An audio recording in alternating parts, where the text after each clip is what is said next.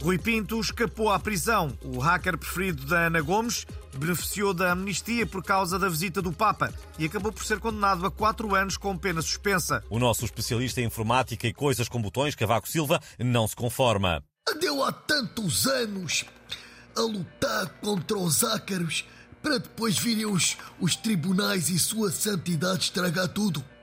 Se calhar o Rui Pinto tem segredos que os organizadores da Jornada da Juventude não querem ver revelados, como as faturas dos palcos ou o número do sapato do Carlos Moedas, que é o 35 já agora.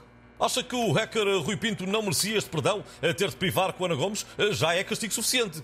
Olhe, claro que não. E isto é um incentivo a todos os ácaros que nos entram nos computadores para roubar as nossas fotos em cuecas e as nossas receitas de carapaus alimados. E mais, na Dark Web, toda a gente sabe que a Ana Gomes não existe e que é mesmo o Herman José com uma peruca. Isto está tudo ligado. Aquela senhora que berra ao megafone é que tem razão. O Ministério da Justiça anunciou recentemente que vai deixar de ser preciso renovar as certidões de óbito. A notícia foi recebida com agrado entre os falecidos, que finalmente podem descansar em paz. O Portugalex falou com o Sr. Lionel Lopes, que é zombie há mais de 20 anos e estava fartinho da burocracia. Pois claro que estava. Além de que era sempre muito difícil apanhar um Uber desde o cemitério até o registro. Começava tudo a gritar e a fugir com medo do zombie. Eu, por acaso, até sou vegan, só como tofu contraplacado e coisas assim. Mas as pessoas não sabem, não é verdade? Maneiras que fiquei contente por já não ter de renovar a certidão de óbito, uma vez que quando ficar morto para sempre.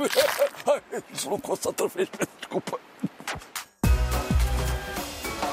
As imagens do rio de vinho tinto que inundou as ruas de Levira e Anadia correram o mundo. O insólito acontecimento deveu-se ao rebentamento de dois depósitos de uma destilaria, mas o presidente da Câmara de Lisboa tem outra versão. Meus amigos, o que sucedeu foi o milagre da transformação de água em vinho, feito por Jesus, para nos agradecer a Jornada Mundial da Juventude. Só se enganou no sítio. A ideia era transformar as águas do trancão em vinho.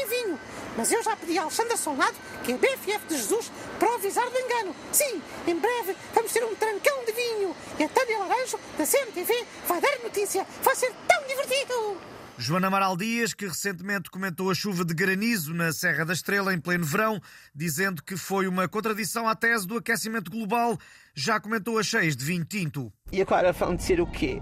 Que as cheias de vinho tinto são culpa da alcoolização global? É? Que a seguir vão chover queijos e tostinhas para acompanhar com o vinho? Abra os olhos, malta. Estamos aqui todos juntos. Sempre houve rios de vinho. Tal como sempre choveram pedras de granizo na Serra da Estrela e pedras de AX no Festival Boom. Hã? O mundo não vai acabar como nos querem fazer crer, ok? Usem o meu código Joana Tás a ver e tenham descontos nas barritas de musgo da Prozis, ok? Avisem os amigos.